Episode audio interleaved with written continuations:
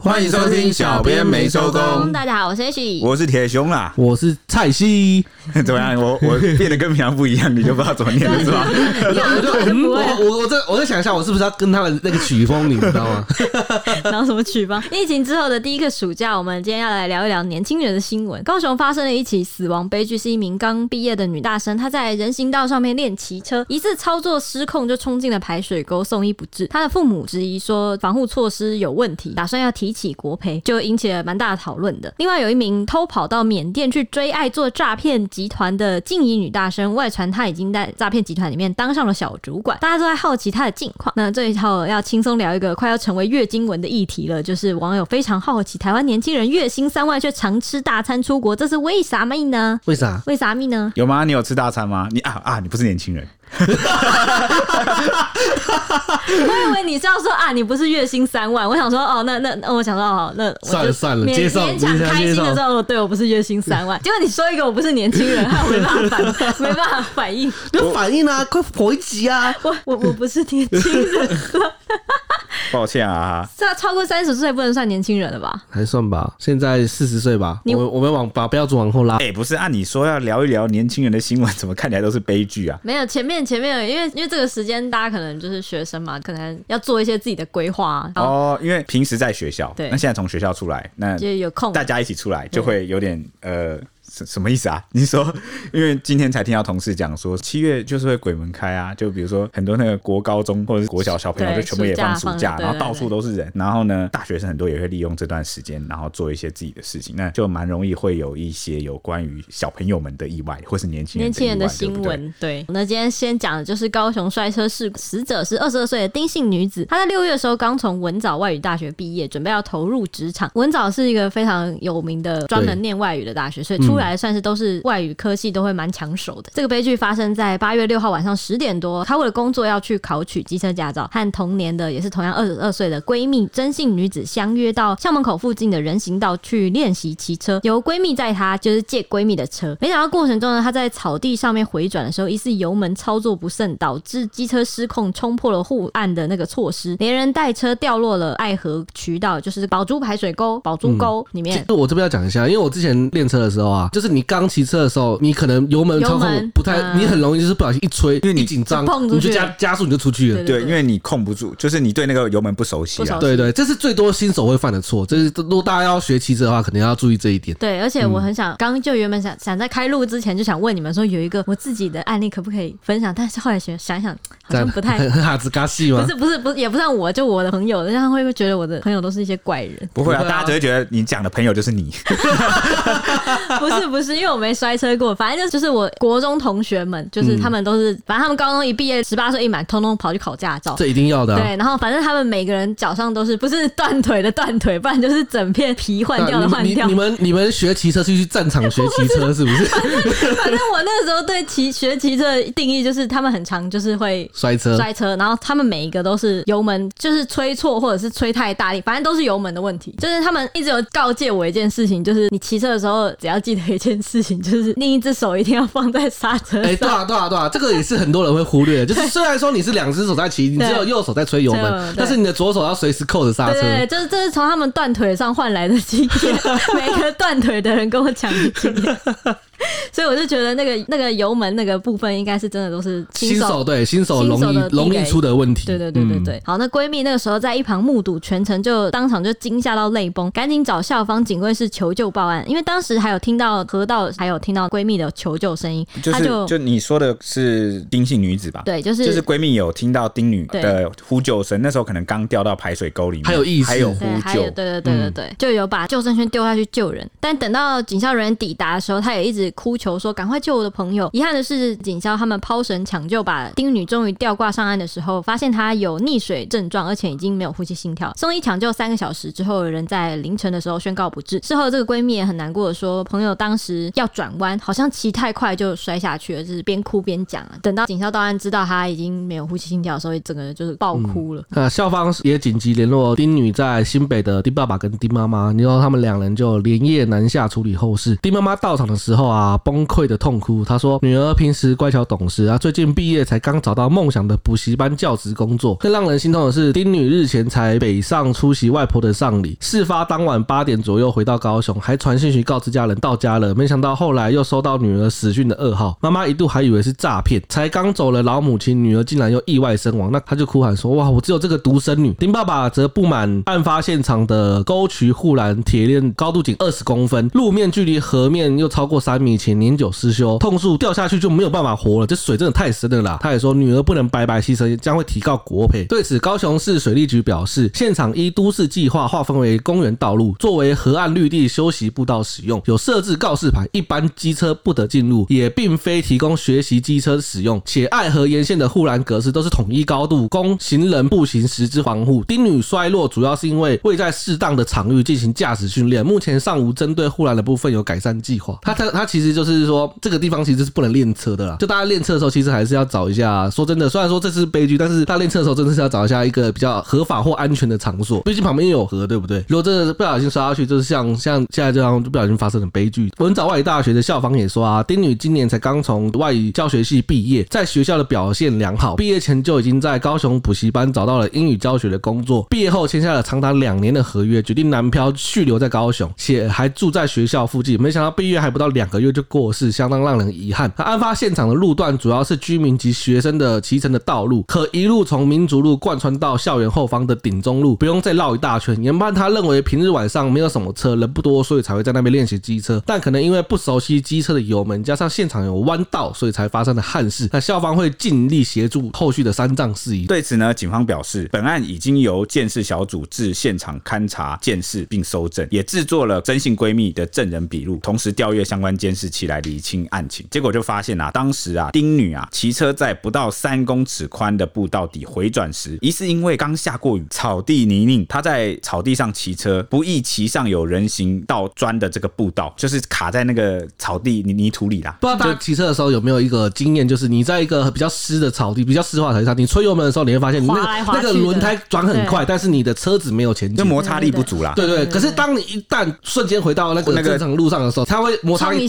大声，它会爆冲。对对对对，因为你还是用那个马力在油门在前进嘛。对对对，所以他那时候就骑不上有人行砖道的步道，结果他就推了油门加速，就突然冲过了护栏，然后摔落排水沟。当时沟里是滚滚泥流啦，所以也不是说很深。那他的头部有伤势，就是有撞到。那八月十号呢，桥头地检署检察官会同法医啊，到高雄市立殡仪馆来复验啊丁姓女子的死因，就发现她肺部积水，那认为造成她的死亡主因其实是溺死啦。那丁爸爸、丁妈妈也有到场，那不忍见到女儿赴宴，在解剖室外不发一语，低调离去哦。这个部分新闻出来之后，好像就引发了蛮多网友的讨论。对，因为那个时候就是最近一阵子，我们不是才在一直在讲那个人行道啊，或者是行人地狱或什么的。对对对，就是就是改善行人。对对对，所以就是步道这样子。对，然后那个行人路权啊，跟机车路权什么路权这这部分，现在在网上就是讨论蛮热烈。嗯。所以女大生在人行道上骑车摔死这件事情，就马上引发各种就是路权团体的讨论。那时候就有上千网友分别在 PPT 啊，还有一些新闻底下面留言，然后点出了一个最危险的关键问题，就是他们都在问说，人行道上面是可以练机车的吗？不是应该去机车练习场吗？他们就觉得人行道崎岖不平，怎么会在这里练？明明空地有够多，选错地点了吧？不会骑还找有大沟的地方练吗？新手骑地砖路旁边还有大牌，然后就是打一个问号这样。那空地这么多，为什么要选在这边呢？不会骑车真的不要找河边练车，太危险。又有很多网友就哀悼感叹说，谁没有第一次，谁没犯过错，只是他没机会改正了，真遗憾。说车坏了，好友死了，人财两失。也有人质疑说，在不对的地方做不对的事，得到不对的结果，还国赔。原来人行道练车可以申请国赔，说违法就不可能国赔了。这样就是他们也在讨论说，他爸爸妈妈要申请国赔这件事情有点不合理。对，虽然说申请是他的，他可以这么做，但是他的权利了。对对，但是能不能通过，他就要看政府去审定了。嗯嗯。对于人行道骑车的争议啊，驾训班业者就表示，多数的民众啊，仍保留自己在公园停车场就可以练车的想法。加上呢，台湾驾照的考试项目仅考验低速平衡科目，这些科目又比较容易，所以民众就很多都倾向啊自行练习。哎，我很好奇，蔡欣，你觉得如果低速平衡科目是容易的，那还有什么是难的？没有，我觉得没有难的啊。你说机车没有难的？对，我觉得我真我我真的觉得机车考试没有难的。我觉得不就说直线七秒吗？对，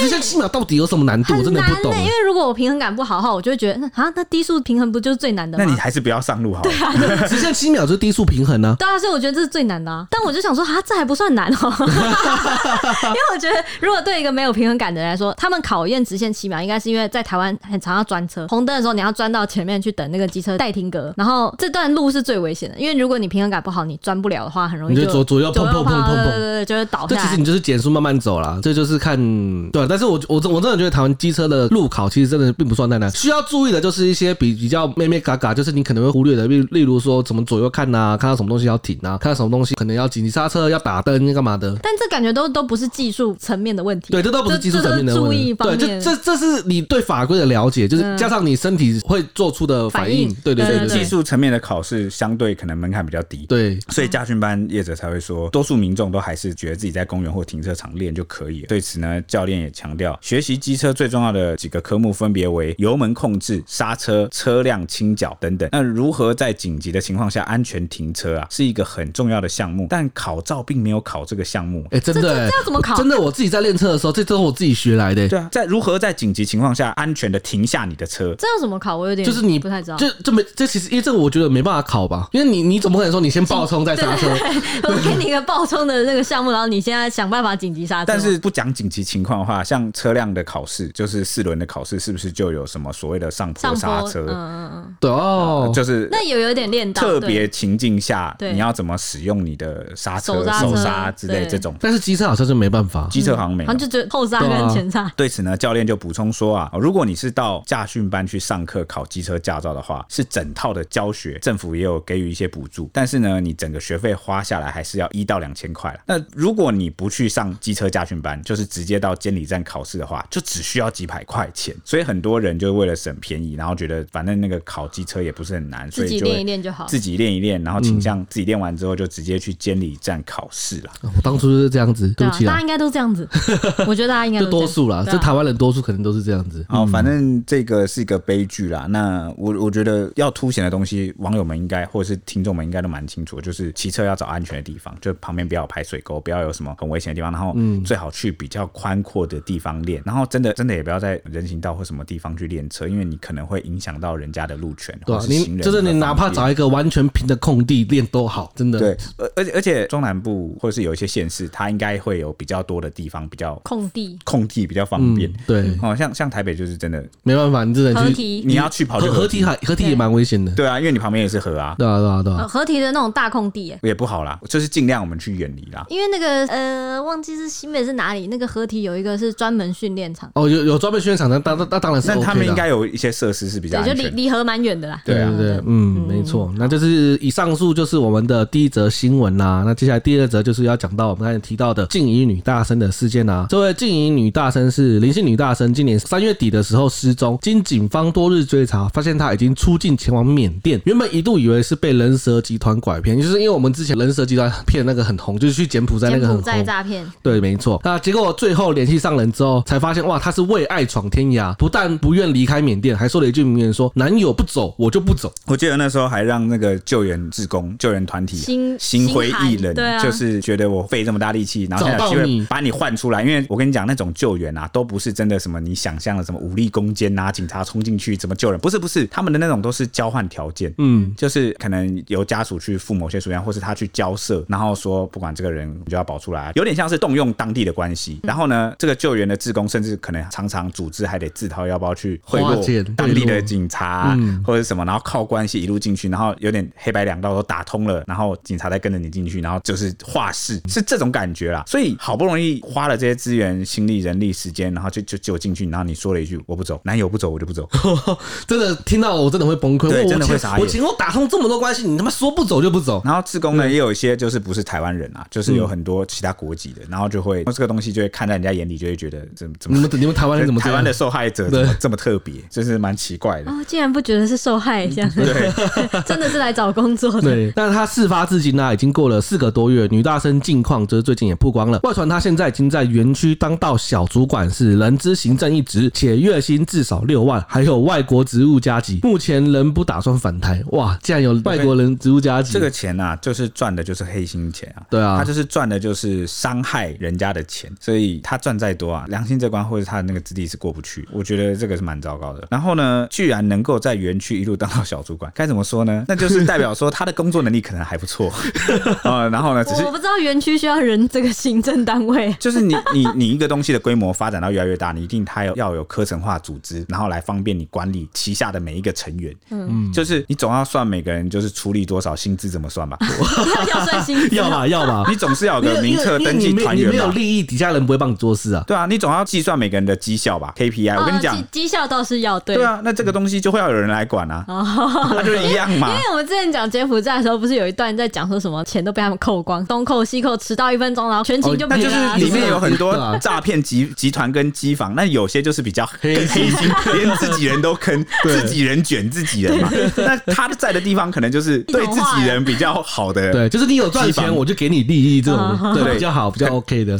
没想到这边又又呈现了一个劳力市场的小社会，就是百感交集，真是想不到，真的想不到。那针对这个传闻呢，警方也提出警告，表示：哎，诈骗所得的都是黑心钱。就铁雄刚才讲的，林女和男友除了可能未来会面临刑责之外啊，依过去的诈团残忍手段，两人一旦招数用尽且业绩不在哦，孔家沦为猪仔，就是他们最后的命运可能会沦为猪仔了。那除了要付出更大的代价为自己赎身之外啊，可能还要因为没有利用价值而被卖到其他集团，甚至沦为摘器官的活死人，或是遭到全被摘取器官的活死人。对对对，就是可能把你的什么肾脏啊那些能用的器官都摘掉这样子，甚至可能遭到全拆，就是把你杀掉之后，把你身上所有器官给全部拆掉这样子，然后命丧异国。那警方都郑重呼吁诈骗犯罪者就尽早返台投案。这个讲的也不是没有道理啦，当然这个是他提出了很多很严重后果的那个可能性。像以前我跟一个长呃职场的前辈聊天的时候，我刚想说要准备剪掉了吗？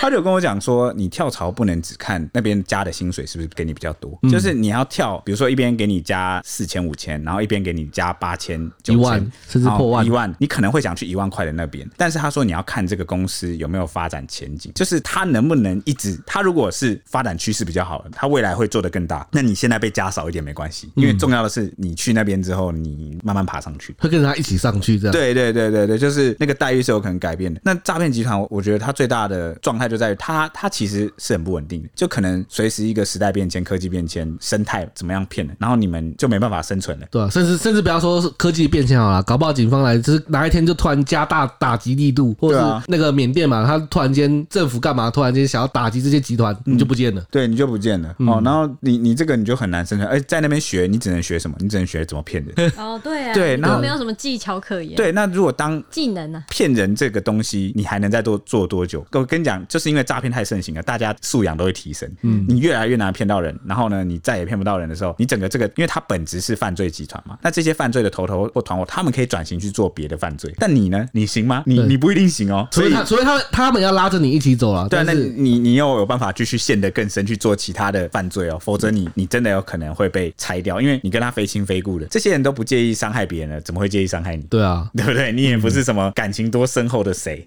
啊，所以大家都就是因为利益而聚集在一起的话，你最后也可能会因为利益，然后而被拆伙，甚至走上被摘取器官的。我没想到竟然会聊到什么拆伙跟带着你一起跳槽这种话题，诈骗集团的跳槽话题。这边想要来跟大家分享一个，就是我们也有收到一个讯息，他想要请我们跟大家分享他，是读者私讯对不对？对，读者讯息，米尼尔他说，四位主持人好，被诈骗的主因是在虾皮跟脸书同步贩售电热毯。他说这个方式呢是 A 女用脸书密我，表示她姐姐要跟我买电热毯，要我加姐姐的 line，我不疑有她，就加了。然后加了之后呢，姐姐就表示说要我传虾皮链接让她下标，之后传了一张截图说我没有通过三方认证，巴拉巴拉的。之后又传了一个 QR 扣给我，说是虾皮客服的赖我还很蠢的加下去，还说了自己的电话，之后自称是虾皮客服的人员呢，就跟他说等一下还有银行的行员会打电话来帮我处理通过认证，再就是自称是国泰银行的男子打来说要帮他确认开通认证之类的东西，然后问了一些他就是有在使用的银行账户啊，还有账户前三码，还跟跟来自刚被诈骗的苦主，之后要我试试转账到自己的账户，目的是要我降低泄心。后来呢，就真的叫我转账到别的账号了。在这之前呢，我男友一直觉得是诈骗，但我都没有听信他，直到我转账出去后才惊觉男友说的是对的。我们当下就去警局报案，警察说这是诈骗，于是就开始做笔录了。其实中间有很多破绽啊，包含他第一次看到截图，在虾皮跟银行客服回复讯息都如此迅速，跟银行客服是中国大陆人的口音，和问我的余额跟叫我转账，我也不知道我到底为什么觉得奇怪，但还是信了。总之我被骗了四万多块，所以请主持人帮我推广，这应该是目前最新的诈骗手法，但还是很多人被骗了，请大家告诉大家，希望不要有下一个我。OK，跟大家讲一个终极的法则。任何不管他讲的多么可信的，多么你的资料他都给你报出来，你的生辰八字、你的那个祖宗十八代的资料他都给你念出来也好，知道你买过什么东西也好，只要他要你转账到别的地方去，这个啊 几乎啊有一百零五趴 是诈骗。对，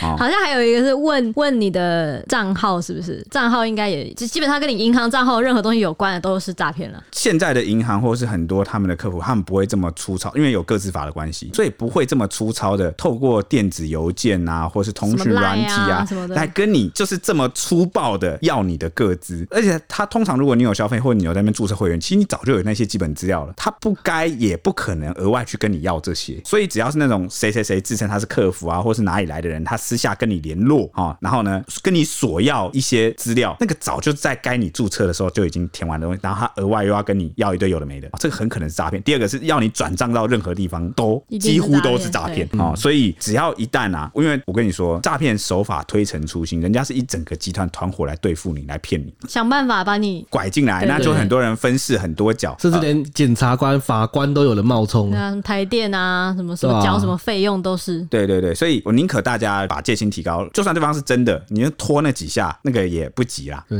而且人家可能也不会怪你，因为毕竟你只是警觉性高，对啊，对不对？你就就拖没关系，就是只要任何要转钱出去的，我们都我后来看到很多那个店店家或者是什么银行或者什么，就是那种单位会需要处理到账款的单位，他们后来都有一招，就是直接告诉大家说，我们绝对不会用电话通知或者是任何讯息通知你跟你要什么资料。我觉得光是记这一点，就大致原则都、啊、都知道。就算跟你要资料哈，我今天假设我在 A 银行办了一个账号，他就算想要查我账号，他顶多跟你要个电话或身份证，因为他们的那个系统其实都有注记，你只要输入电话或你身份证，他他就可以把你资料整个调出来，嗯，根本你不需要再问什么你的账号多少啊，你能你可能什么那个什么后三嘛，对对对对对，这些都不用啊，反正电话接过来的或者是什么讯息来这，都都通常都不太可信啊，嗯，就反正都先对，要你汇钱出去的，我们都都先保持警觉，对，就不要信了啦。那这几天也有一个我看了蛮疗愈的新闻，也是跟诈骗集团有关，是那个新北市有一个男生啊，他因为急着用钱，那在这个脸书看到一页式的借贷广告，就带着存折和提款卡到指定的地点，结果啊，就是到现场，就是到一个公寓内还是什么，就是那种房间里面，对方就突然出现四个男生，然后就动手攻击他，然后还企图要拿手铐来控制他的人身自由跟行动。哇，多恐怖！你看这之前我们讲那个面试诈骗，你去面试，然后可能就有人把你绑走了，或是把你骗到柬埔寨，或者是缅甸 KA 园区去，然后让你替诈骗集团做事，沦为猪仔。现在连你你可能要借贷，然后都有这种借贷诈骗。我的天哪！为什么我喜欢这则新闻呢？我觉得这则新闻很疗愈呢。你竟然有转折，当然有转折啊！我就说疗愈了。我有哦，新闻他他不会本身是个武打高手吗？把来四个人全部干翻。没错，因为这个受害人呢，这个受害的男子啊，他身材壮硕，他馆长吗？他体重破百公斤，就就是整个人很比比比蔡西还壮，然后很大只。那就有那四个人呢，就打不赢他，他一打四把那四个人打趴在地，而且呢还游刃有余到什么地步呢？他还有时间跟空档打电话请朋友报案，说：“呃，我被诈骗了，这四个人要袭击我，你快打电话，然后来来哪里哪里救我。”还可以把地址讲完，所以后来警方就到场了。结果呢，便衣刑警啊破门而入的时候，就见到这个四个男子啊，就是犯罪团伙啊，被打趴在地，然后无处可逃，然后就只好配合盘查，然后就被打了。英雄电影啊？就是很特别的新闻，该怎么讲呢？如果如果他如果他有一个什么什么什么人或什么什么侠的称号的话，他应该就是百金侠。什么百金侠？你干嘛用他？体重啊？那我该怎么用？拳头人。而且这个受害者是刘姓男子，他就是穿着一个白色的吊嘎，然后很大只，然后就是破百公斤这样。然后他就跟警方说，当时嫌犯故意跟他闲话家常，但突然在场有一个另外一个男的，就突然脸色一变，跟另外两位使眼色，就冲过来拿。他甩棍要压制我，然后呢，还有其中一个人拿着辣椒水来喷我，结果他乱喷，他喷到自己人，因为现场一片混乱。好白痴。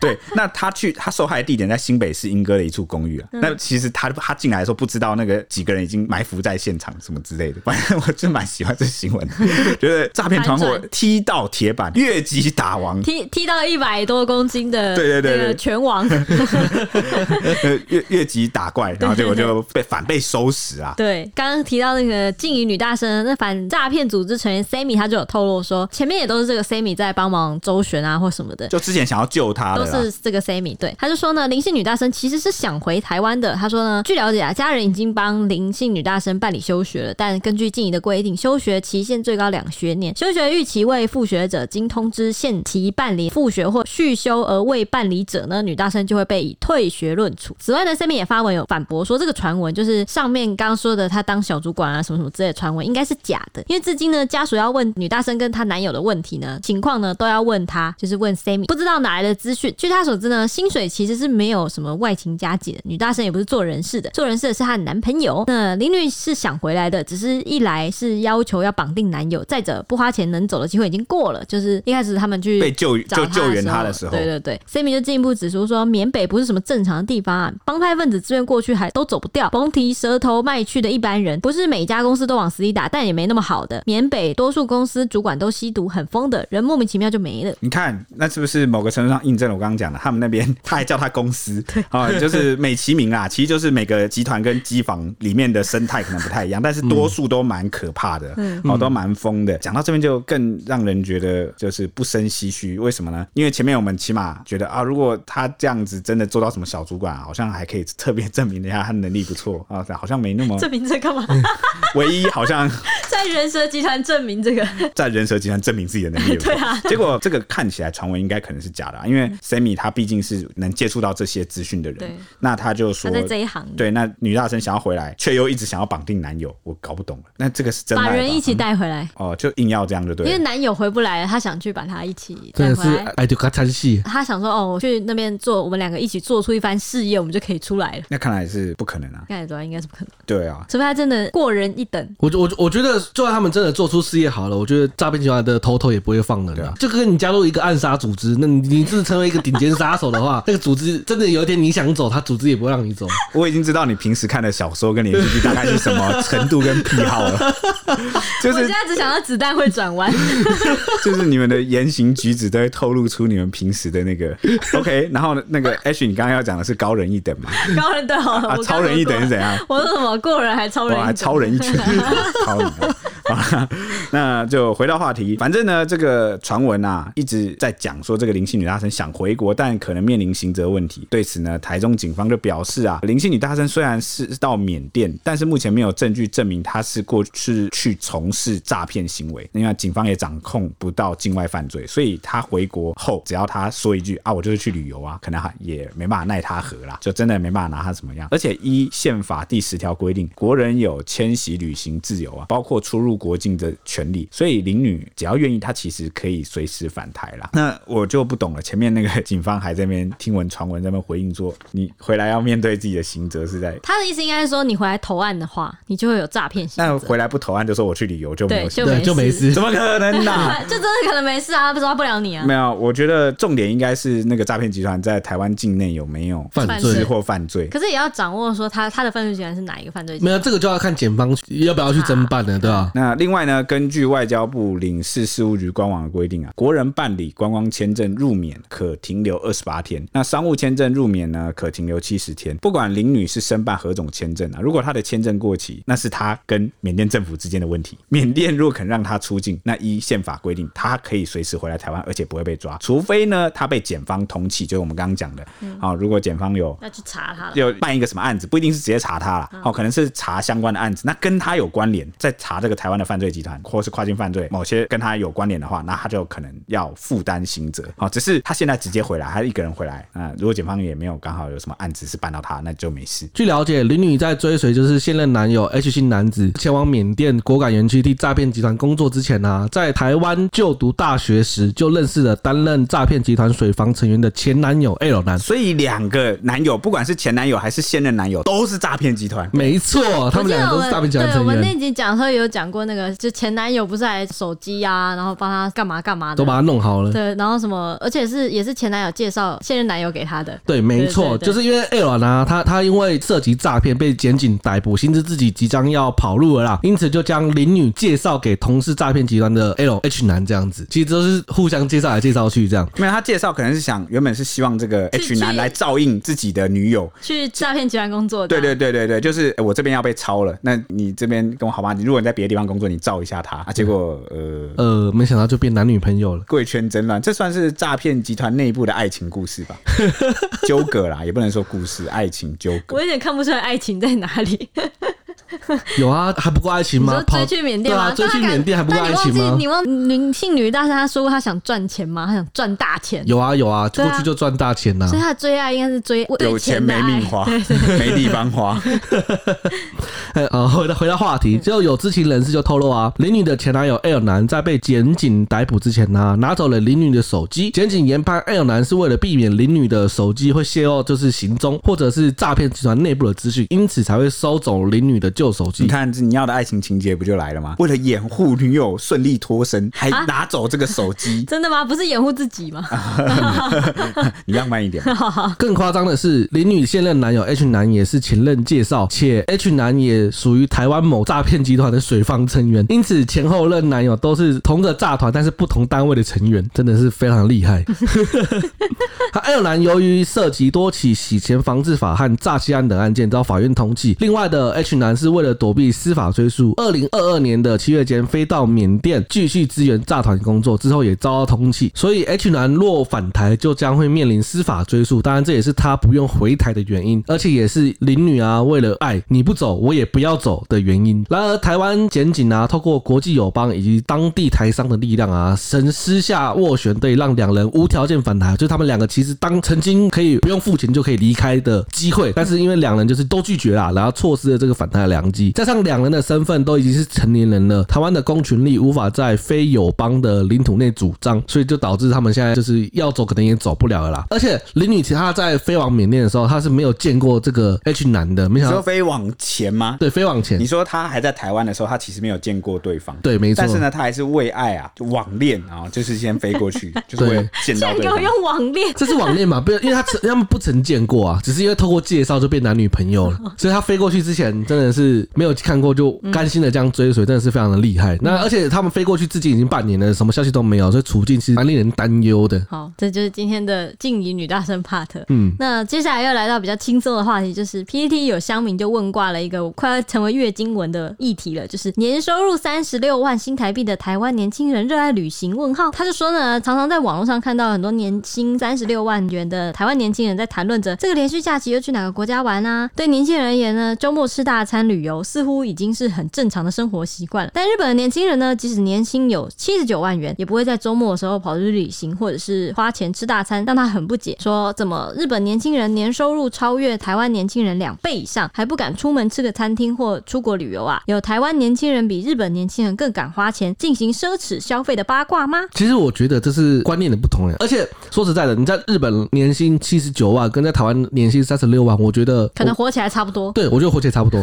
对，就是我觉得这是物价，这是他们物价跟消费水准的问题。嗯，就是虽然说他们可能对吧，年薪七十九万，那他们他们的物价跟生活的花费可能会比较高吧？我觉得，所以生活起来可能差不多。而且会年薪只有三十六万收入的，可能他的工作或他的居住环境，并不是在台湾消费比较高的一些地区。那其实讲真的，大部分一些县市，它的物价生活水准是真的很便宜，真的便宜。就是可能你买一个便当五十块、六十块，对，以现在的真的有，我们还有吃到，然后就觉得哇，所以你赚多少钱，其实也跟你在哪里生活是息息相关啦。嗯，没错。那对此网友就指出呢，说薪水不同有不同的玩法，他们就说付出更多时间也无法增加收入，不玩干嘛？他说三万有的是时间可以玩，连加班都不用，正常啊。我月收三万时很敢出去玩、出去旅行啊，等到月收十五到二十万的时候，就会觉得出去玩少赚很多钱，这样懂吗？没结婚没小孩之前觉得三万月薪很够，结婚生小孩之后月薪也来到一个月二十万，却过得更省，把钱存起来投资，为了提早退。退休啦。网友就说呢，通常月薪三元的年轻人都过着及时行乐的生活，不婚不生，享受人生。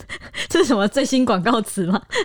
还有网友说呢，三万及时行乐刚好吧，存了能干嘛？三万就是要体验人生啊，不然存钱是能存多少？还有网友说，领三万直接躺平比较实际吧，三万存也存不了多，不如趁年轻多玩，这种薪水一辈子也翻不了身，当然要及时行乐，因为存钱也不能干嘛，为什么不赶快及时行乐呢？那我们底下幸运的网友也有说呢，存钱的速度跟不上物价跟房价上涨速度，出国吃喝玩乐是唯一可以实现的梦想啊！还有网友说，不趁年轻玩，老了就玩不动了，谁会知道我有没有明天？还有人说明天跟意外不知道哪一个先来。OK，这就其实是一个观念的转变，因为我听过蛮多人谈这个议题，但是呢，都只谈年轻人怎样怎样怎样，但好像都没有谈到其他世代人是怎么样。在我的印象里面，就是比较老一辈，就是长辈啦，哦，他们其实都是过着辛苦一辈子，然后呢，把所有的钱啊，所有的财产都节俭的省下来，然后只为了给孩子更好的生活，对、嗯，就是为了，就是他整个活着的人生，几乎他其实他生命中六成七成的时间所做的一切事情，都是为了，我说那时候啦，普遍都是为了留给下一代，嗯，那他的主体性就有点不见了，你知道吗？就他为自己活的时间太少，为孩子活的时间太多，为什么会这样？哦，那也有时代环境的原因，因为以前的物质是比较稀缺、比较匮乏，以前那个时代他有他很多辛苦的地方，所以可能也没有能像我们现在这样这么享受的地方。就是对，像比如说像我们现在的享受渠道很多，然后很多事情是比较安定安稳，其实是我们前人打下的一些基础，然后自然而然我们就不用为那个很基础的事情去发愁，那我们就会，那再加上我们这个世代有我们这个世代的苦，就像前面谈到的这个房价跟物价飞涨，房价尤其房价真的太夸张，嗯。那夸张到我当然不是说要买什么多市中心多蛋黄区的房，不是那样，而是就算我们住到边拓一点点，那个房价也真的可以把你压死，就是边区房价也已经接近不合理。对，就是我说的不合理是，你你如果要认真要买房，你你如果不先买那种很老很旧，就是四十年的老房子。的话，你不太可能白手起家，你没有靠家里，就是没有任何资源的情况下，然后你又不是少数很顶尖的行业的话，你确实你只要买房了，你就会牺牲你的生活品质，一辈子被房贷压着。对啊，这是一个常态的情况，而且我只讨论房价，我已经是很客气了，因为如果你还要结婚生子，所以不要怪说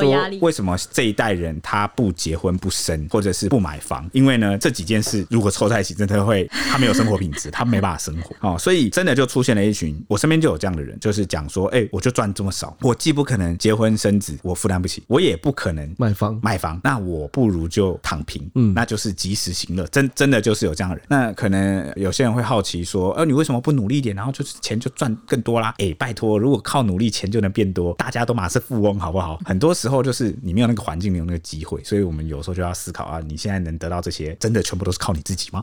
没有环境的因素吗？好，那就是我我觉得这是蛮值得思考。那前阵子我还有在反省另外一件事情呢，就是我看到，因为有有些长辈他的政治倾向什么，他就会比较喜欢呃，他们常会说什么哦，现在太自由了，太民主了，然后就很乱。但是也可能是因为他们所处的时代啊，那时候其实是蛮乱的，或者是那时候是你国家的环境啊，他处在一个比较动荡的时候啊，或者是以前的那个治安怎么都都不一定很好的时候，他就会希望是有一个强而有力的政府，是把那个秩序什么都管好好的，然后什么东西都有标准答案，全部都是被统一都被律定的。所以他后来之后那个政治倾向就会，你懂吗？就会比较喜欢那种。嗯、我讲的很委婉，大家应该听懂我意思。所以我后来就在反省这件事，就是我们没办法从自己的时代用自己的标准去回推，然后去不理解人家说你们为什么那么怪，为什么那么落后，那我不进步，因为他们是从以前就活在那个时代。嗯，对啊，好了，就扯得有点远了。反正我回来讲啊，我就是说，怎么样的花费习惯，那不只取决于你生活所在地区，也取决于你所处的时代的社会状况。所以现在有一个这样的现象，那就是蛮值得去思考，说，哎，我们的环境是不是有哪边有什么问题？对，我我其实说说哪边有什么问题，我觉得其实蛮明显的啦，确实是有问题要改的，就是或者是说我不要讲问题啦，就是他状况不够好哦，然后或是失控了。你一直在指向一个地方，太明显了。这我觉得这个议题跟我们之前谈的金志琼是不是有点像？有有像，嗯，那刚好我这边啊也要刚好搭到一个实事，就是行政院啊主计总处啊十号的时候就发布了一个六月份的工业及服务业薪资统计结果，算是一个六月份劳工平均薪资的一个数据啦。那就显示呢，本国籍啊全时受雇员工啊，不含外国籍与部分工时的那个员工，就是全时段就正常的这种受雇劳工啊，经常性平均薪资是四万八千零三十二元，算起来是年增二点七五趴啦。那奖金及加班费等等非经常性薪资则是九千零一十三元。那合计啊，总薪资平平均为五万七千零四十五元，好，年增二点二六趴。您各位有达到吗？对不起，我拖拖了各位的脚步了。什么什么业 啊？服务业，就是工业级服务业。工业级服务业。哦，你你你这是 你这是什么反应啊？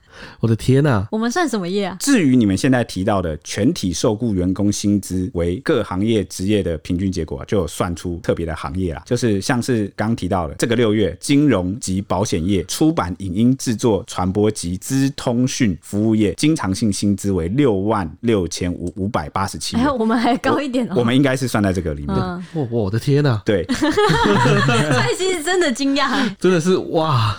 对，那我刚刚前面讲的是金融跟保险啊，六万六千五百八十七。那我们出版、影音制作这个是六万五千四百五十元啊，其实。差不多了，差不多。那制造业的话是四万三千一百零三元，那其中呢，电子零组件制造业是五万三千六百五十二元，住宿及餐饮业是三万四千两百七十五元。那其他服务业呢，就是包括像是类似美容美发、按摩等等啊，则是三万五千两百一十元啊，相对是低一点。但是呢，面对这个本国籍员工的劳工平均薪资居然高达五万七千零四十五元这件事啊，引起了不少网友讨论。大家都认为说，我拉低了这个平均，我向社会大众道歉。还有人说最好领这么多啦，还有还有人说是谁拉低水水平，叫他出来，然后或是说是我爸爸，看完就我爸爸拉高水平了。对，还有人说看完有点悲伤，是嗯是该悲伤一下吧？嗯，对，哭哭哭泣。对啊，那不知道大家怎么看这些事情呢？啊、嗯，没关系，我们之后如果有相关的话题，我们再来讨论吧。那我们下一集见，下一集见，拜拜。拜拜。